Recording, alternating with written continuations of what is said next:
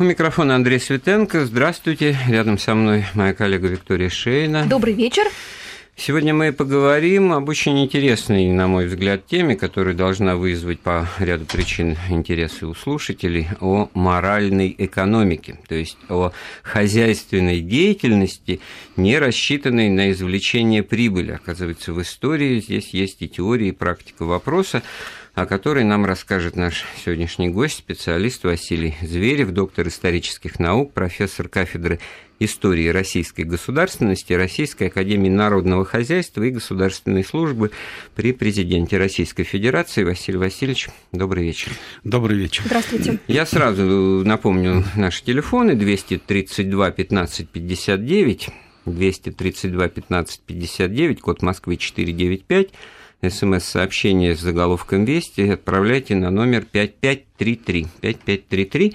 Напоминаю, мы говорим вот о такой вот экономике нестяжательства, да, можно ее так назвать? Да, да? можно вполне. Или об экономике выживания, что уж совсем звучит так сказать. Не в том смысле, что вот выживать, так сказать, чтобы не пропасть, а вот как, именно как способ и форма существования. И вот здесь интересно, когда же это все, так сказать, пришло человечеству в голову? Ну, понимаете, в чем дело? Сам термин э, «моральная экономика», он появился в работах э, английского исследователя Томпсона в 50-е годы XX века, когда, э, изучая английское общество этого периода, Томпсон вышел на ряд сказать, идей, которые показывали, что существующий тип экономики до рыночного – периода э, отличается по целому ряду параметральных характеристик. Рыночная экономика, главная, главная цель рыночной экономики – это извлечение прибыли. А вот изучая э, крестьян и крестьянское производство, деятельность крестьян, Томпсон пришел к выводу, что ну, тогда это еще по его наблюдениям в Англии, а потом, благодаря работам других исследователей, в том числе американских, Э, связан с исследованием, связанный с э, крестьянством Азии и других стран. Ну, это, в общем-то, черта характерна для э, традиционного крестьянского общества. Целью не является извлечение прибыли. А цель э, э, сказать, самого крестьянского производства – это обеспечение некого усредненного уровня жизни. Скажите, а верно ли то, что Томпсон свои идеи заимствовал в том числе из работ экономиста русского Александра Васильевича Чаянова? Ну, вы знаете, так всегда получается, что э, очень многие э, идеи, которые развиваются в дальнейшем иностранными исследователями, э, вот, основы ну, заложены... Попов и Маркони, да? Да, это примерно то же самое. Конечно, это чаяновские работы, так сказать, связанные с крестьянским хозяйством. Виктория, ты хотела загасить порыв, что опять англичане что-то придумали Именно, на сей конечно, раз, как мы догадываемся все что-то хорошее. Нет, да? нет вы, вы, вы понимаете, в чем дело.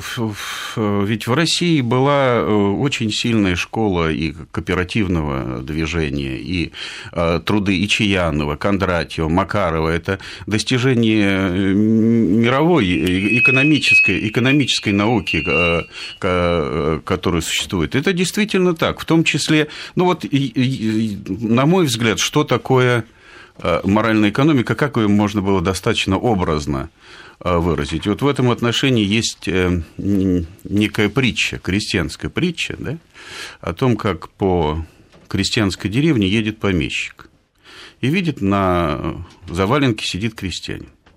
Он останавливается перед ним и спрашивает, как дела, крестьянин? Он говорит, а хорошо, барин. В долг даю, долг отдаю и на ветер бросаю. А, говорит помещик, едь дальше. Через некоторое время опять проезжает мимо, видит тот же самый крестьянин. Он задает ему тот же самый вопрос. Крестьянин ему отвечает то же самое. Он говорит, слушай, ну, ну знаете, в притчах, крестьянских притчах барин, он всегда как-то недопонимает вот, э, по своему уровню. Он говорит, а что тебе, барин, объяснять-то? Вот видишь, сидит э, мой отец, старик. Это я ему долг отдаю. Вот видишь, постреленок бегает по двору. Это мой сын. Это я ему в долг даю. А вот моя дочь прошла мимо. Это я на ветер бросаю. То есть сама, э, сама э, сказать, идея крестьянской экономики или моральной экономики, Это обеспечение некого усредненного, среднего достатка, кстати сказать, достаток э, от русского слова досыта – да? Вот, э, а не от слова «доставать». Нет, не слова «доставать», от слова «досыта». Достатка плюс исполнение неких морально-этических ну, да, Василий Васильевич, я на этом месте вдруг стал думать, насколько вот эта финансово-экономическая практика, она все огрубляет и делает более циничным, потому что вот это в долг отдавать, э, в долг брать, это все, так сказать, сугубо такие категории, которые другие страсти в человеке порождают, а описанный вами в притче случай – это нормальная жизнь, жизнь, то, как и надо жить, и то, как и жили во всех странах и поколений людей, живя на земле, рождаясь, живя проживая свой век, умирая, и в этом смысле они воспроизводили жизнь своей хозяйственной деятельности, Абсолютно. не имея в виду чего-то такое наработать и перестать этим заниматься, да, накопить денег и перестать быть крестьянином. Нет, да? тут очень показательная пословица, поговорки-то уже дали, да? От сахи не будешь богата, будешь горбат. Да? Ну вот смотрите, вы упомянули притчу крестьянскую, а я сразу вспоминаю притчу о богатом юноше, евангельская, естественно, mm. где Христос говорит, если хочешь быть совершенным, пойди, продай имение твое и раздай нищим, и будешь иметь сокровища на небесах, и приходи и следуй за мной. Это, кстати говоря, вот религиозные основания, ну, Томпсон и другие теоретики, они, наверное, тоже искали, подкладывали к этой теории. Нет, абсолютно. Дело, дело в том, что моральная экономика, если говорить об, э, если вы хотите, идеологическом обосновании, да, да а она по своей сути основана на э, христианских морально-этических принципах. Да? А тут три, три главных параметра. Стыд, страх и совесть. Плюс ко всему прочему, я, я должен прожить свою жизнь так, чтобы мне не было стыдно, и чтобы предстать перед Создателем чистым и исполнившим свой долг. Вот э, те, те моменты, на которые э, крестьянин ориентирован. Причем это ориентировано не только на, э, в отношении своих домашних, ну хорошо, давайте немножко так обострим э, тему, потому что ну, это сугубо идеализм получается вот на первый взгляд, потому что, ну вот так сказать, живи, работай там, где родился, там, где родился, там и пригодился, э, уже, так сказать, городские условия. То есть к прогрессу эта теория не имеет никакого Нет, отношения. Абсолютно. Да? Значит, уже как бы, так сказать, остаемся на выходе без девайзов и гаджетов нынешней эпохи. Откуда бы им взяться, и так хорошо все, так сказать, благостно. С другой стороны, вот как мне кажется, более такой системный вопрос. Не рыночный, вы говорите, но э, рынок, он, э, э, как бы, так сказать, возник с незапамятных времен по мере необходимости обмениваться тем, что ты сам не производишь, да, а тебе потребно. И, в общем-то, экономика самообеспечения, вот традиционная, замкнутая, да, вот в которой крестьяне жили, они себе и одежду шили, и ну, утварь ну, домашнюю, укладом, да, патриархальный уклад, она вроде бы идеальна, да, но ведь она себя изживает, потому что кто-то начинает концентрировать свои усилия на том, что ему лучше удается сделать, и даже в рамках вот патриархальности возникают какие-то промыслы народные, и целые деревни, а то и районы превращаются уже не в землепашеские, Волжские, а в какие-то районы именно там, ну, Гжель, Федоскина там и, и дальше больше. А, и в этом смысле, э, значит, на пути прогресса стоит вот эта концепция моральной экономики. Ну, э, понимаете, в чем дело? Тут я бы разделил вопрос на две части. Э, первая часть, а что мы вкладываем в понятие самого прогресса? Прогресс на противостоянии, разрыве, на создании абсолютно не, неравенства и не паритета, потому что есть еще один важный момент. А, в России всегда и ранее, и сейчас справедливость выше закона. Да? Это такой момент. Ну, я бы даже сказал, что идея справедливости, она лежит вне плоскости законности. Это как-то разные категории совершенно. Ну, в, общем-то, да, это первый момент. Теперь, как будешь судить, по правде или по совести? Да, сказать, как будем делить по-братски, он говорит, нет, давай лучше поровну. Да, это, сказать, один такой момент существует. А, а в чем э, заключается прогресс и э, прогрессивное развитие? Понимаете, в чем дело? Если мы будем исходить из общества потребления, да, то мне это очень напоминает, помните, понедельник начинается в субботу, тот выбегала, который создает э, кадавр, кадавр который потребляет. А потребление до какого предела? Да? Угу. А дальше что? Потому что одна из проблем... Вот мы говорим, да, рыночная экономика. Ну хорошо, но сколько э, во всем мире господствует рыночная экономика? Ну пусть 350-400 лет. Да? Ну так, во все более увеличивающем масштабе. Но эта рыночная экономика в своем развитии эволюционирует.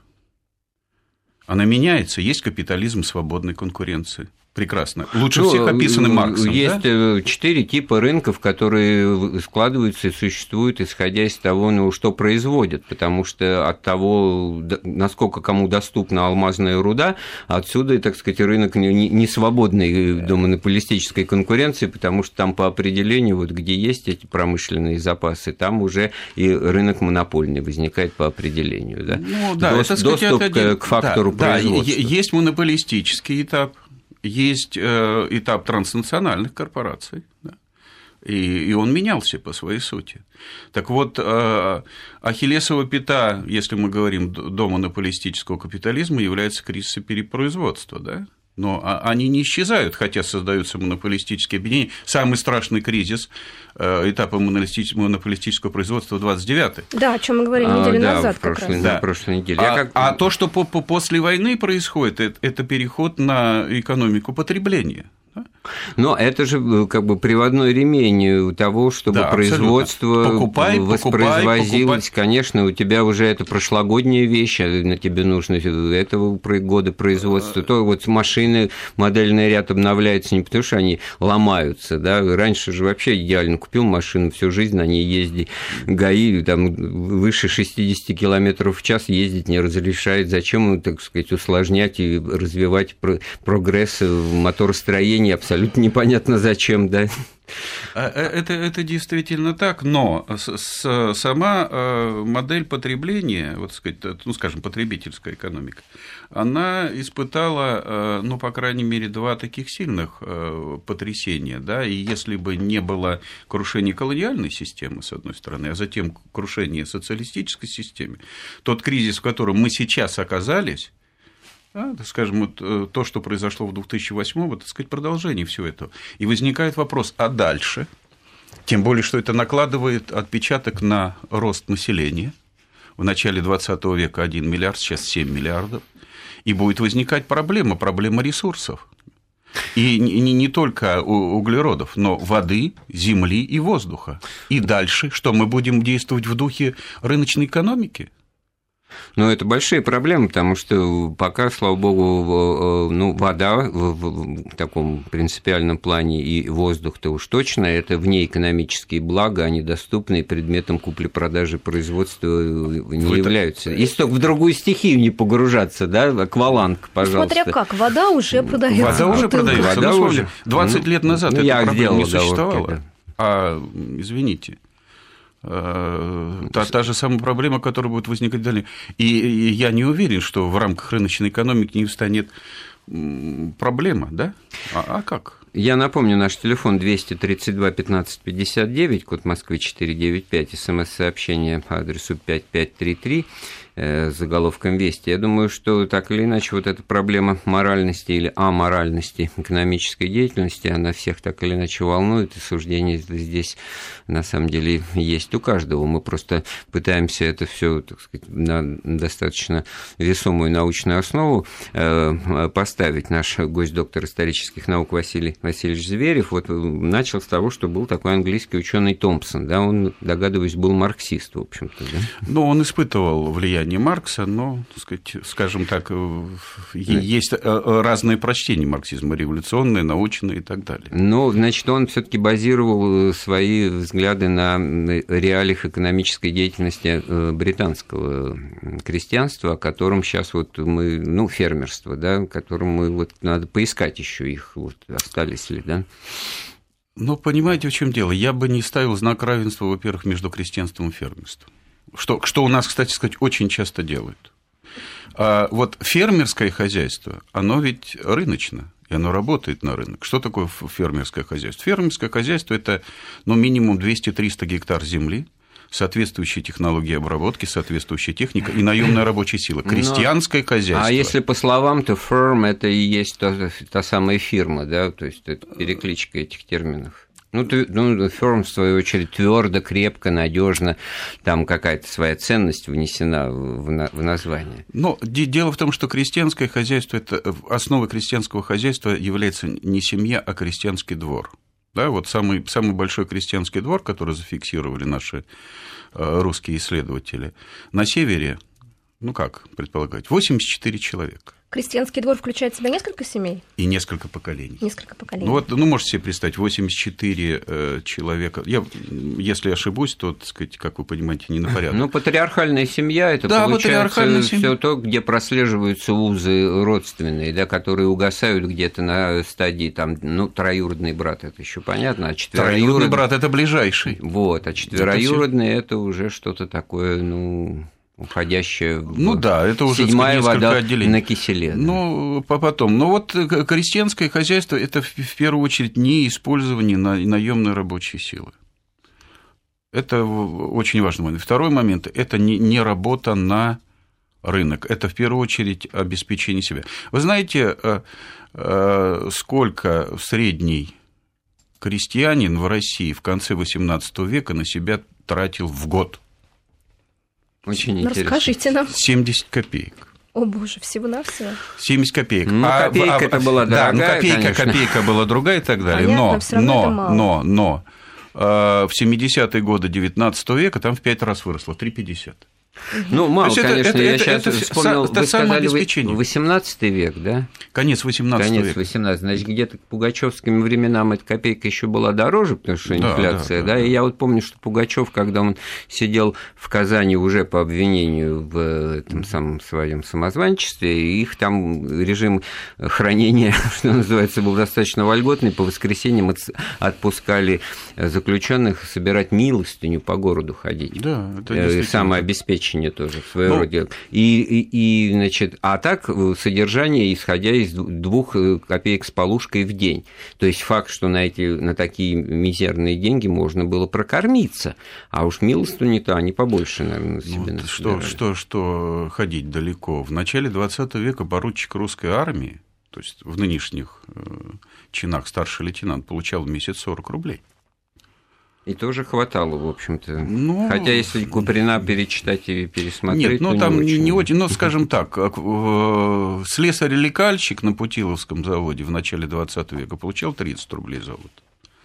Это вот... Э, вот понимаете, слесаря-лекальщика не возникает тогда в, в реальной жизни, если бы вот такая благодать с моральной экономикой в сельской местности возобладала, ну, и все бы так жили. Мы бы по-прежнему бы вот крутились вокруг барина, проезжающего в карете мимо крестьянина, сидящего на заваленке. Тут, тут, тут есть вот еще, вот представьте, э, русский крестьянин, живущий по э, сказать, законам, передававшийся из поколения в поколение. Чем для него стало развитие русского капитализма 60-х, 70-х годов? А это вот как Фирс, да, его определение. Угу. До, до несчастья да? До катастрофы он там, да, по-моему, да. тоже называет. Нет, нет, он говорит, да не, по-моему, я не, не буду сказать, э, ну да, перепроверю над свои ним смеются и говорят, что да, за да. несчастье. А, а, сказать, э, потому что он оказался в значительной степени не приспособленным тем условиям, в которых оказался. Это рыночное хозяйство, к которому он не приспособлен. Это первый момент. Второй момент. Скорость развития промышленности в России не, не могло поглотить того количества людей, которые освобождались в это время в России. По подсчетам русских экономистов, в конце XIX века а, перенаселение, то есть сказать, те, те люди, которые не находят применения в городе и теряют землю в деревне, составляло 23 миллиона человек. К 1914 году, это уже подсчеты Андрея Матвеевича Анфимова в одной из работ, вот это э, сельское перенаселение стало составлять 28 миллионов. И что же с этими миллионами? Ну, переселенческая политика. А, чего а, а, пере, а, ну, что переселенческая политика? Сколько перебралось за Урал? Ну, 3 миллиона 500 тысяч. И, и при этом 800 тысяч вернулось назад. Проблема снята не была даже Столыпинской реформой вот вам 20 миллионов, плюс которые прошли через Первую мировую войну, ну, это ситуация уже, так сказать, да, да. с начала советских преобразований советского да, времени. но а дело в том, что ну, э, если мы говорим интенсивное развитие капитализма 60-е годы, для, для Я, истории вот 40 лет... Давайте это... пока останемся еще, как бы, так сказать, э, э, зримо до, в истории до 17 -го года. Вот Фирс, да, угу. а его британский аналог, ну, благо Томпсон у нас все это придумал, ну, вот Берримор тот же, угу. да. Но ведь одно и то же, по, по сути, по социальной функций. А смотрите, какая разница. Берримор и, значит, вообще Баскер, лордом Баскервиллем он чуть ли не командует. Он знает себе цену, он обижается, он, он готов уйти. То есть обязательно ли это должно быть на основе крепостного права, зависимости, непринадлежания самого, самому себе? Вот британская история. Там же веками мы жили в одном доме, его совести, значит, э, ну, Баскервиль. Э, веками это понятно, но нужно ведь исходить из того, что Э, в России были несколько иные традиции. В России служили из чести. Да? Значит, э, сколько стоил гусарский э, мундир, да? Ну, Василий Васильевич, Две ну, тысячи... Нет, а я... перевесь этого самого Портоса сколько стоил? Ну, ну кстати сказать, те, те же перевесь, пироги, да? перевесь Портоса, он все таки эту перевесь получил от своей любовницы, да? Ну, в конечном итоге он, да, так извернулся. Вот, да, ну. сказать, э, дело в том, что э, хозяйственная деятельность, две трети, две трети всех крепостных крестьян – перед реформой 1961 года были заложены в банке, банк один государственный. В результате 40% Э, помещиков ничего не получили в результате отмены крепостного права, потому что зачет на перезачет пошел. Вот это надо э, повторить или подчеркнуть, понимаете, экономическая реалия э, значит, крепостного права в России, ну, образца середины XIX века, это наличие дворянского банка, куда можно заложить не только имение, что понятно, недвижимость, да, и, так сказать, и какие-то строения, но туда можно заложить сами крестьянские души. Так дело в том, что не, не количество земли определяло богатство, а определяли крепостные. Вот это, это, так сказать, э, живое имущество, которое закладывали. Я к тому, что реалии финансово-экономической жизни вполне современные сегодняшнего дня. А предмет этой экономической деятельности может быть ой-ой-ой, из эпохи Абсолютно. рабовладельческого строя взят фактически. И в этом, и в этом что? Вот традиция, особенность, в этой фантасмагории, в этом несусветном сочетании вот этих вот несводимых на самом деле оснований, и в этом традиция русской жизни получается. Ну, получается заключается и в этом тоже, потому что, э, с одной стороны, и экономность, рачительность, которая присуща крестьянину, когда он считает каждую копейку, и абсолютная расточительность. Извините, вспомните Раневскую, да? Угу. К, к ней во время э, прогулки семьи подходит э, прохожий и просит, подайте что-нибудь. Что она дает?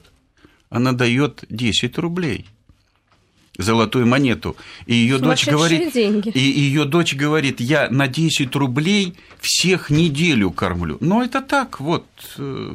Я почему вспомнил мундир, да, э, гусарский мундир? Он стоил 2000 рублей. Э, в начале XIX века средний, средний оброк крестьянина составлял 5 рублей в год. Значит, нужно иметь 400 крестьян, которые чтобы тебе... Пошить себе чтобы мундир. Пош... Но, извините, мундир-то был не один, и так далее. Вот. Так вот, мы очень важную нащупали особенность русской экономической жизни, традиционной, не похожей, на, как нам кажется, на все, все остальные, ни на Запад, ни на Восток.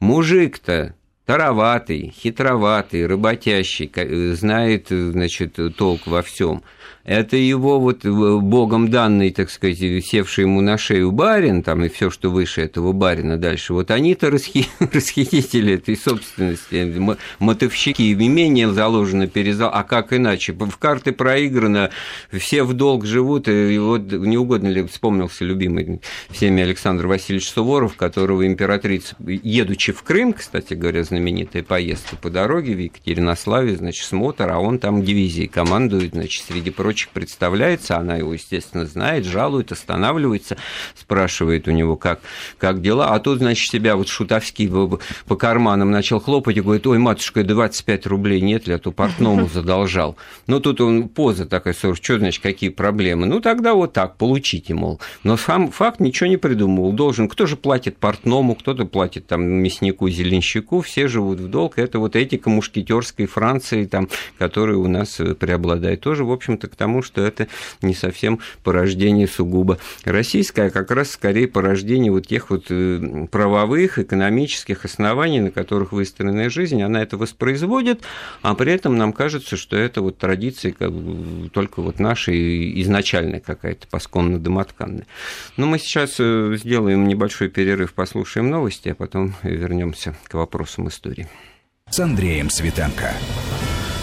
Да, я напомню, мы сегодня с э, доктором исторических наук Василием Зверевым обсуждаем основы моральной экономики, то есть экономики, основанной на том, чтобы не извлекать э, экономическую прибыль, а как бы существовать, живя и воспроизводя свою жизнь, чем-то занимаясь хозяйственной деятельностью, очень интересная, так сказать, в масштабе всего, всей человеческой истории, как нам кажется, э, ситуации, насколько она реализуема применима. Вот мы ждем ваших звонков по телефону 232 15 59, код Москвы 495, э, номер для смс-сообщений 5533 с заголовком «Вести». Итак, вот, э, а где это больше было оснований для того, чтобы это в жизнь воплотить? Я вот так вот и запутался сам. То ли вроде как в России должно быть, а на самом деле больше, больше возможностей в той же Англии.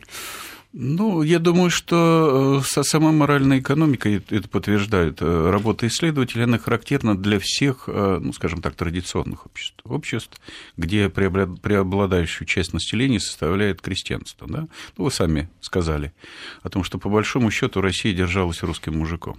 Да? Мужиком, который хлеб растил мужиком, который в случае необходимости брал оружие и защищал страну и так далее. Но это было везде, это характерно для Европы. Другое дело то, что переход на индустриальный этап развития, на индустриальный этап развития, он связан с тем, что самым непосредственным образом затрагивается крестьянство.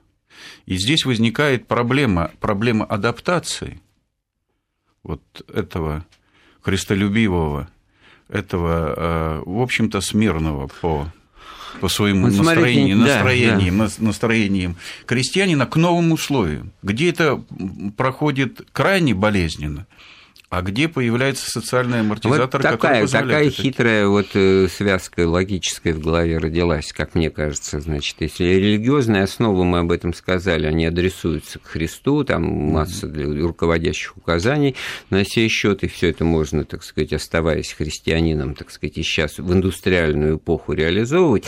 Есть ли вообще возможность для э, моральной экономики применительно ну, к сфере производства промышленному? Или это, это все уже, так сказать, не работает по определению? Семейный Что мешает заводик. артельность, общественность, 84 Семейный родственника, да, да, уже, со, так сказать, имеют их... производство и собирают там, я не знаю, Рено Логан какой-нибудь. Э, понимаете, вы действительно ставите очень серьезную проблему э, проблему, связанную с, ну, скажем так, э, давайте назовем это проектом экономического развития будущего. Да? Ведь э, сейчас, э, э, я не знаю, драма или трагедия нашего существования заключается в том, что сейчас никакого альтернативного проекта ну, практически нет. Да? Или что? Или автаркия, да, вот мы сами себя обеспечиваем, не более того. И, или же что, а что иное? Да, у нас глобализм. Э, глобализм. Вы понимаете, в чем дело? Глобализм. Глобализм, вот он уже показывает, что тот вариант глобализма, который попытались реализовать, он очень многих и очень многих не устраивает. Ну, конечно, э, огромное большинство, да там сколько лишних стран обнаруживается ну, при этом. Ока- да. Оказывается, что экономика потребления работает в рамках э, одного золотого миллиарда. Да? Это, это один момент. Потому что чем больше втягиваются в эту систему, но обеспечение, ведь э, то, то гражданское общество, которое было сформировано, которое существовало, оно построено было на очень мощном среднем классе. Да? Который обеспечивался. Да тут требуется далее. уточнение, что он у себя, он не просто среднее промежуточное между верхами там, и беднотой положение занимает, чем он занимается, как бы по умолчанию предполагалось, что это люди свободных профессий, бизнесмены, то есть как те, кто сами себя кормят, те, кто, вот, может быть, если угодно, отчасти моральной экономикой-то и занимаются, имеют возможность где-то благотворительность проявлять, помогать, вот как Раневская десяточку из кармана достать, если попросят, вот. А если это тот же самый бюджетный слой, так сказать, только высокооплачиваемый, то есть целиком и полностью зависящий, так сказать, от верха, от, от элиты, то это достаточно условный средний класс. Получается, что его и размыть-то недолго. -то. Абсолютно точно. Плюс ко всему прочему, вы посмотрите, вот само развитие общества потребления к чему привело? То, что, как скажем, ведущие экономические страны мира, а, они-то свое производство, они достаточно давно уже перенесли в другие страны, где дешевая рабочая сила – не, Где? не побоялись же какая-то. А понимаю, а что происходит? А за, за счет этого происходит и создание этого среднего слоя, который будет обеспечиваться, да? И в результате э, вся, э, ну, большинство, так сказать, сферы деятельности концентрируется э, или сфера обслуживания, или банковская деятельность. Извините, то, что в моральной экономике, да? Вообще не присутствует. А, а что, что это, да? Какая это деятельность? Ведь кто, вот вопрос о кулаке. Ну вот смотрите, патриархальная семья, про которую, с чего мы начали сегодня говорить, да, э, которая внутри вот этой самой семьи производит что-то, обрабатывает землю, э, получает какие-то продукты, их же и потребляет, но это же семья, в общем-то, бедная. И получается, что э, она на самом деле точно так же зависима от денег, только с другой стороны она нуждается в них. И я думаю, какое-то чувство зависти, наверное, к помещику Значит, тоже испытывает. Сразу, сразу могу сказать, э, до отмены крепостного права в России в 1861 году 93% всех крестьян были середняками. И социальное расслоение, если происходило, оно происходило не по, не по, не по вертикали, а по горизонтали. Что имеется в виду? А, относительно более состоятельные крестьяне были люди в возрасте, ну, наработали, накопили, нажили абсолютно да, грамотная, правильная а, жизненная а, ситуация. Позиции и так далее. Поэтому выражение «господа старики», оно само определяло, так сказать... Э, вот это, кстати, апология той самой моральной экономики. Потому что дело не в том, что нет такой вязчей дифференциации и такая не застит зависть каждый день глаз. Ну что барин, он там где-то, он, он в Париже, там он вот приехал барин там из Питера, барин нас рассудит. Это, это так сказать, не, не то место, на котором зависть рождается. Зависть к соседу, к ближайшему, который рядом, который тут же, который ну, бельмо вот... на глазу. А ее, как Василий Васильевич ну, Зверев говорит, того, не чтобы... было 93% примерно одинаково. Вот тебе и благодать. Да, но чтобы барину не завидовать, который в Париж ездит, то этот человек-то не должен вообще Парижа видеть, а, по а, идее. А, а, а, а барин, он вообще из другого, из другого мира. Вот я сейчас э, э, скажу фразу, за которую меня мои коллеги постоянно критикуют, а, а я постоянно Это ее повторяю. Коллеги по Российской Академии Народного Хозяйства ну, и Государственной не, не, не службы только, не только, не только. Вы понимаете, понимаете, в чем дело? Ведь э, мир-то России был расколот, да, расколот страшно, и Э, начали это осознавать в полной мере вот именно во второй половине XIX века. А кто он, этот русский мужик? Э, богоносец или богоборец, кстати сказать, Константин Леонтьев говорил, расстояние от, от русского народа богоносца до, до, до богоборца э, а, абсолютно невелико само по себе, да? Он жил по своим законам, да? И, а, кстати сказать, до 17 года вся государственная власть в России заканчивалась на уездном городе. Да? Учитывая то, что 80... Да, вы, а, вы ходите вот в этот еще момент разговора, который мы не обозначили, насколько вот эта вот общинность, артельность, вот община э, русской его с большой буквы, да, она, так сказать, могла бы стать э, вот тем лоном, в котором эта моральная экономика взросла. Так, дело в том, что община являлась необходимым элементом существования этого крестьянина. А, так сказать, есть двор, есть община э, и есть взаимоотношения Василий у нас, а у нас есть еще и звонок слушателя. Александр, да. мы вас слушаем. Александра, да. Александра. Добрый вечер. Добрый вечер. Объявленная тема очень интересная. Я чуть-чуть отклонюсь. Хотелось бы послушать эту тему моральная и, мораль... и аморальная экономика в современном фермерском и крестьянском хозяйстве. Если можно, продолжить ее в новом году. А вопрос у меня такой. Я э, по происхождению из крестьян. И немножко была знакома в детстве, что такое крестьянское хозяйство. Вот родители говорили, барыня у нас была добрая, она разрешала нам ходить в лес и собирать ягоды. И далее вопрос. По информации, которую я когда-то читала, крестьян до революции у нас было 80%. Производили хлеба Россия очень зерна, очень много. Но зерно было не очень высокого качества, засоренное. И есть такая теория, доказывают, что Россия кормила мир хлебом. Продавали дешево, вся Европа и мир выращивали скот, мясо и так далее. А русские крестьяне жили очень бедно. Можете что-то мне ответить на этот вопрос? Спасибо вам. Спасибо вам. Ну, тут вопрос на две части делится. Я начну, пожалуй, со второй части. Значит, э, сколько производили, хватало и как жили. Значит, э, Россия производила много хлеба, и основная, сказать, основная экспортная культура – это, конечно, зерно. При этом вывозили по принципу, который определил в свое время Вышнеградский «не доедим, но вывезем».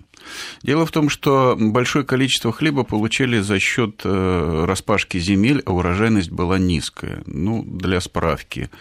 А в середине XIX века средняя урожайность 4,5-5 э, центнеров с гектара, при этом скажем, в Австрии, Франции 9-12, а в той же Англии 20 центнеров. Ну, так, чтобы сопоставить. Но вывозили поэтому. При этом на душу населения в России оставалось... То есть для пропитания хватало, а вот не хватало как раз зерна э, для э, того, чтобы кормить скот. Вот э, вышло совсем фуражного. Недавно. Да, фуражного, фуражного зерна в этом отношении не хватало. Ну и по показателям, скажем, с набиравшей силы Аргентины Соединенными Штатами в урожайности России уступала. Продолжим отвечать на вопрос нашего слушателя после выпуска новостей с Андреем Светенко.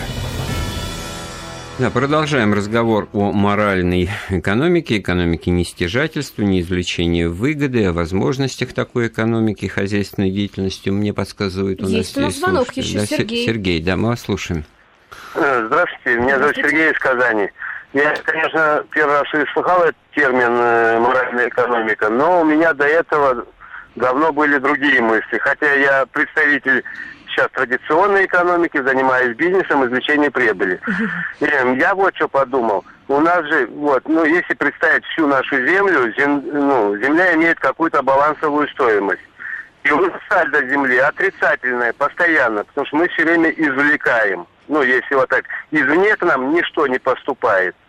И я задумался о расходовании природных богатств, ну, земли в то же время, ну, все, всех активов, так скажем, над этим. И я считаю, что вот эта вот э, нынешняя экономика, который я неотъемлемую часть сейчас это вынужден зарабатывать, работать ради прибыли большой, она мне очень не нравится. Это аморальная экономика, да, по вашему? Да дело не только в этом. Мы рубим сук, на котором сидим. Мы прекрасно понимаем, что не возвращается в природу извлеченные из нее недра в большинстве своем. Ну, лес еще можно вырастить, да и то надо постараться, да, а так вот и, и, и исчерпаемость природных ресурсов. Вот да, задача дебет... человечества, да. У нас дебетовая экономика, у нас постоянный расход, и я думаю, эти средства надо расходовать очень-очень и очень экономно. Да, спасибо вам, Сергей. Значит, ну, послушайте наш дальше, может быть, какие-то Нет, напротив. Сергей ведь абсолютно прав, потому что еще, э, вот если брать характер взаимоотношений крестьянина с природой, железный принцип, который существовал, не брать сверх меры – Нигде. Только то, что можно потребить. А, во-первых, Убивай то, что столько, потребить... сколько можешь съесть. Да, съесть, это, это, не сверх да. того, потому что если я э, вырублю, так сказать, большое количество леса, да, то э, не, не будет вот влаги. Рачительность не связанная даже с, с вопросами собственности, да, вот, а, потому а, что здесь это не так напрямую работает, а вот именно с морально-этическими с представлениями о жизни. Потому да. что я, я не случайно говорил, страх, стыд и совесть. Вот да, наши слушатели начали активно себя проявлять проявлять. Владимир нам звонит. Добрый вечер. Э, добрый вечер. Э, я вот хотел такой задать вопрос.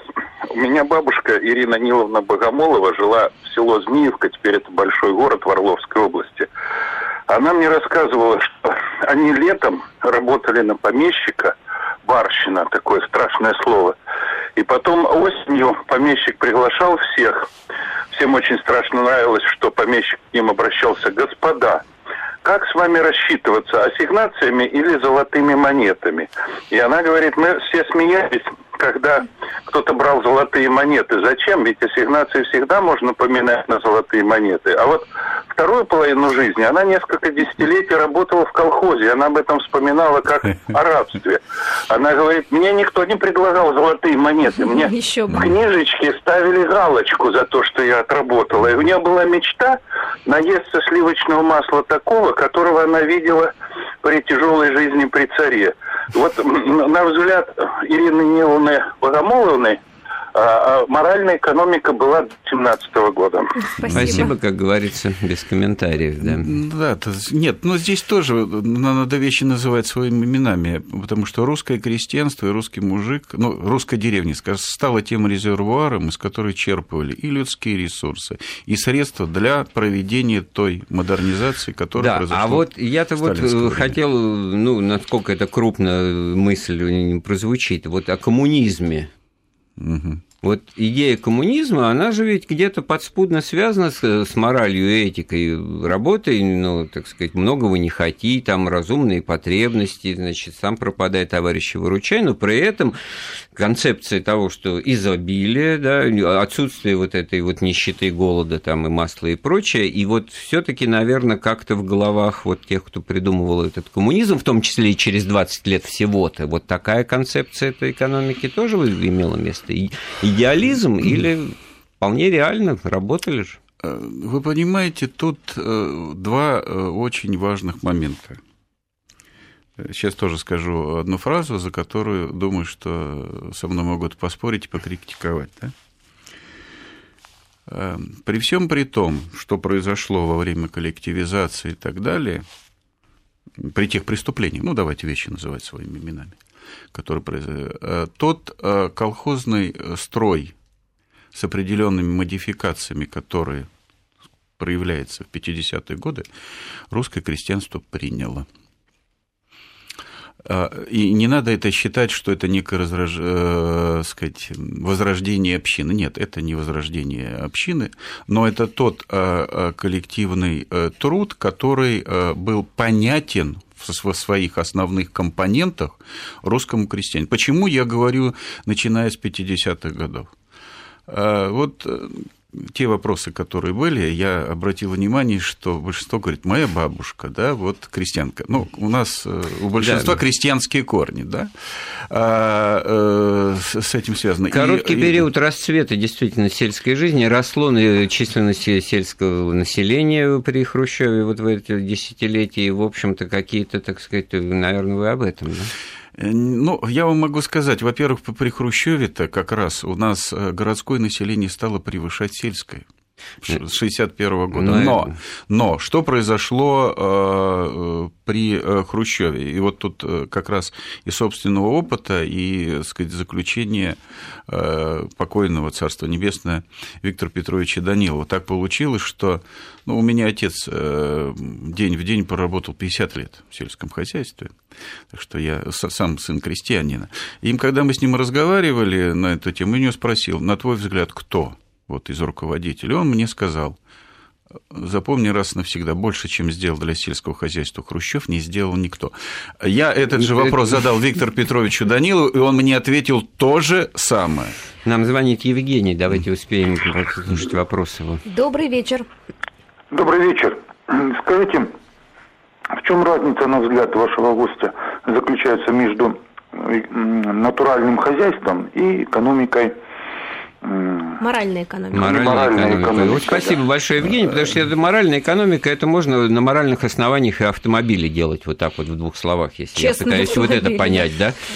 Но вы знаете, здесь, э, конечно, очень многие моменты связаны с натуральным хозяйством, э, которые свойственны. Но, а когда говорится о моральной экономике, не аморальной, а о моральной да, э, экономике, то здесь отличие не, не в характере самого производства, да, не, вернее, не то, что в характере производства, не, не, не в, в технике самого производства, а в принципе, который. То есть сама моральная экономика экономика, она может проявляться и при, э, скажем, натуральном хозяйстве, она может проявляться и при самом Так же, как при натуральном хозяйстве, она Конечно. может не проявляться. Не, может не проявляться, потому что там проявляются элементы, так сказать, рыночной экономики, когда, извините, натуральное хозяйство производимо при крепостном праве крестьянами, а помещик это реализует на рынке элементарно для того, чтобы получить э, средства для э, самообеспечения. Вот, поэтому мы уже как бы, так сказать, к этому берегу или к этому выводу, так сказать,